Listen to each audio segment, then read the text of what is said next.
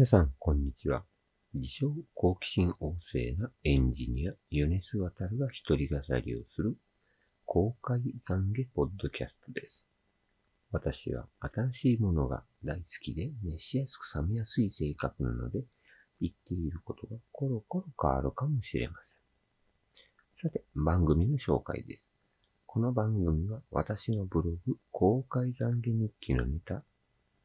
他に補足説明と言い訳を中心にブログに書いていないネタのアウトプットをしていこうかと思っています。本当は私の喋る練習を公開していこうという自称エンジニアによる喋る練習場。さて、今日のネタですが、えっと、前回のポッドキャストでノイズが乗って聞きにくいとかいう指摘があったので確認してみました。確かに音質が悪いこの原因の方が、多分マイクとの距離が一定じゃないのが原因かなと思っております。今、えっ、ー、と、正面の方にパソコンの画面で、えっ、ー、と、横から、あの、アームの伸びたマイクという形で、えっ、ー、と、PC の方で原稿を見ながら喋っているんですけれども、これやはり、あの、横から撮ってるのかどうかがわからないんですが、ちょっと音質が安定しないというか、喋ってる途中で、自分で聞いても何を言ってるかわからない箇所が何箇所か出てきてたので、これは直接マイクに向かって喋るようにしたらどうだろうと思って、今回はそこに気をつけてマイクに向かって話をするのをメインにやっていこうと思っています。なんだ多分、ポッドキャストっていうのは基本的にえっ、ー、と、編集でどうにかするっていうのも正しいと思うんですけど、入力された音声が綺麗であれば綺麗、綺麗であればあるほど、まあ、後処理の方が頑張らなくていいのかなと思ってますので、録音自体を綺麗に撮っていこうかなと考えております。でも、このマイクってノイズが乗っかるんですよね。そのノイズが乗っかる原因の方がまだ分かってないので、まだ詰め切れてないなという感じはします。あと、入力というか録音の時のやっぱ声が小さいのか。あの、ブーストをかけなきゃいけないので、その辺もちょっと気をつけて、少し声を張っていこうかなと思ってるんですが、やはり収録時間がちょっと明け方とかになるので、あまりうるさくするとうるさいと言われそうなので、その辺も気をつけながらやっていこうと思っております。で、今日のネタはですね、あの、AMD の、えっ、ー、と、CPU インスタンスの方に変更したよということをちょっと話していこうかなと思っております。あれ、いつ頃だろうか出たの？去年だと思うんですけれども、えっ、ー、と、AMD の AWS の EC2 が AMD CPU のインスタンスが発表しておりました。こちらはいつのネタだったかな？ちょっと待ってください。ポチと。えーと。これはいつのネタかな？今まで CPU、インテルしか使ってなかったのに、えー、AMD の CPU が乗っかったインスタンスが出ましたよというのが、そこでいつのネタだ？えーと、と、サイト、これだ。Amazon EC2 インスタンス AMD プロセッサーを搭載というのが出て、類似のインスタント、インスタンスと比較してコストを10%削減する。AMD EPYC プロセッサーを搭載した Amazon EC2 インスタンスという形の方で発表されたのが、いつ、いつだ日付書いてないな。いつだろう ?Amazon が発表したの。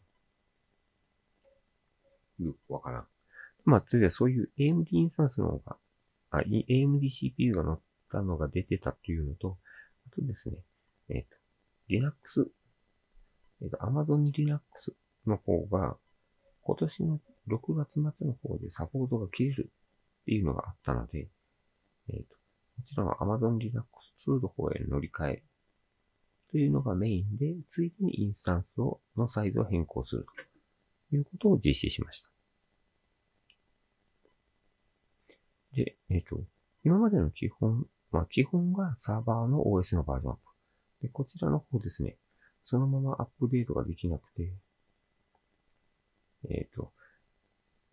インプレイスアップグレードはサポートされてませんと書いてあるので、ちょっと完全に再構築になってます。なので今回は T2、今まで T2 インスタンスを使ってたんですけどそれを T3 インスタンスに乗り換えることで、まあ、VCPU が1から2に増えているので、まあ、で値段もほとんど変わらない。ということですので、コスト削減、並びにスペック向上というか、が見込まれます。本当に、ね、CPU の数が増えて、えっ、ー、と、値段が下がるっていうのは、クラウドっぽいっていうか、値段はどんどん下がっていくもんだな、というのは間違いないですね。なんでその辺はクラウド楽なのかなと。で、えっ、と、今 AMD インスタンスの方にすると、インテルのやつよりも10%程度安いっていうんで、もうそりゃ、ね、貧乏の僕らにとってはもう選ぶっしょということで、僕はもう AMD インスタンスの方を選択しました。で、インテル CPU と AMD の CPU の差ってどれぐらいあるのかっていうのは数値的に出してないんですが、あの、あれですかね。インテル CPU のバグというか、何だったっけゾンビロードとかの影響で AMD との差ってほとんどなくなってんのかな？勝手に思ってますが、実際はどうなんでしょうね。で、ここでですね、僕の使ってる、えっ、ー、と、えー、Amazon のサービスなんですけれども、まあ、えー、EC2 でサーバーを立てて、東京リージョンの。あと、ワードプレスのデータベースの方は RDS。クラウドフロントで各地に CDN を巻いて、DNS はルート53。で、えなおかつ、コンテンツ、ワードプレスのコンテンツとかはすべて EFS に置いてあるという環境なので、まあ、はっきり言って、全然1台で賄えるサーバーではあるんですけれども、1ヶ月にまあ 4000PV 程度しかないのに、と、40ドル以上のコストを毎月かけてやってるという感じです。40ドルのコストで 4000PV っていうことは、え ?100PV1 ドル高っ。いえ、これ、うん、なので、ブログのマネタイズって難しいよね、なので、ねえ、100PV で1ドルって、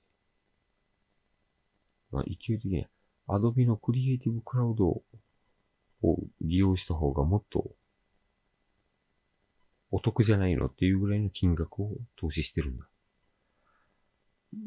もうこれ正直言うと、ワードプレス .com とかに有料でホスティングした方が高速だし、安全だし、手間減るし、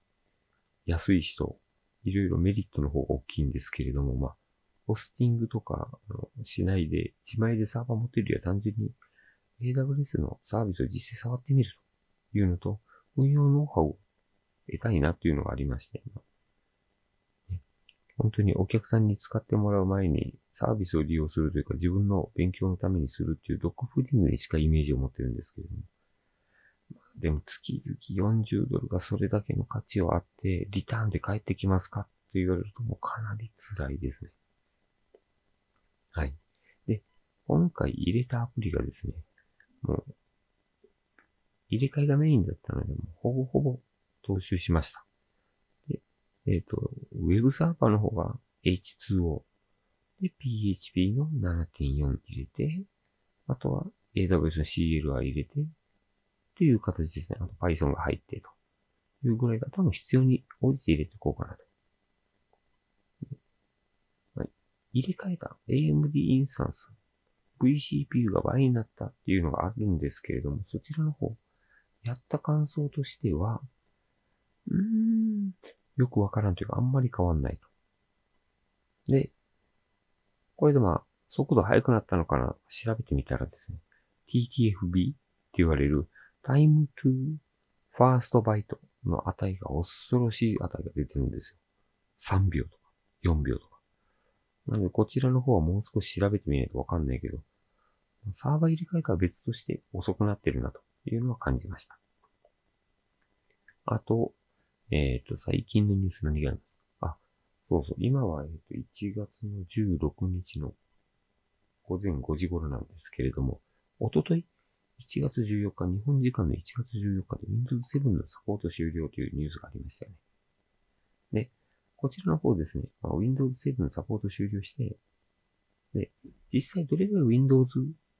10とか、あのまあ、えっ、ー、と、ChromeOS 等に入れ替えがす、進んでるんだろうかと思うと、うちのウェブページを見てるユーザーに関しては、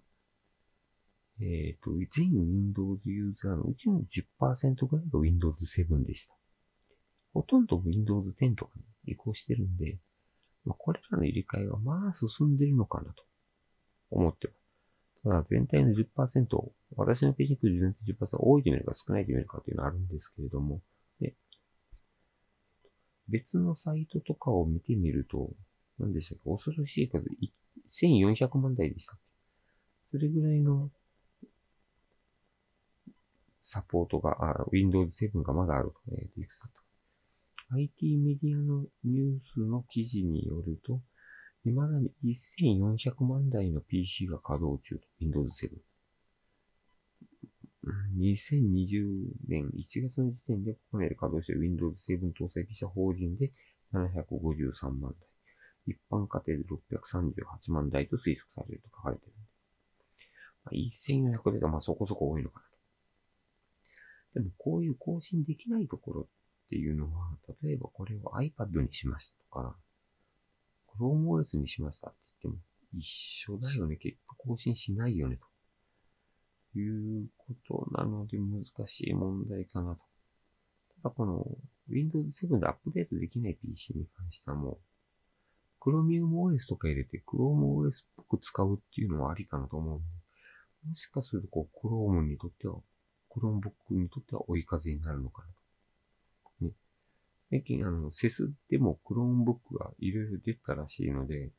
そう考えると、Chromebook の世界が一歩近づくと、Chromebook が普及する世界か。Chromebook。前回話したプラスアルファなんで、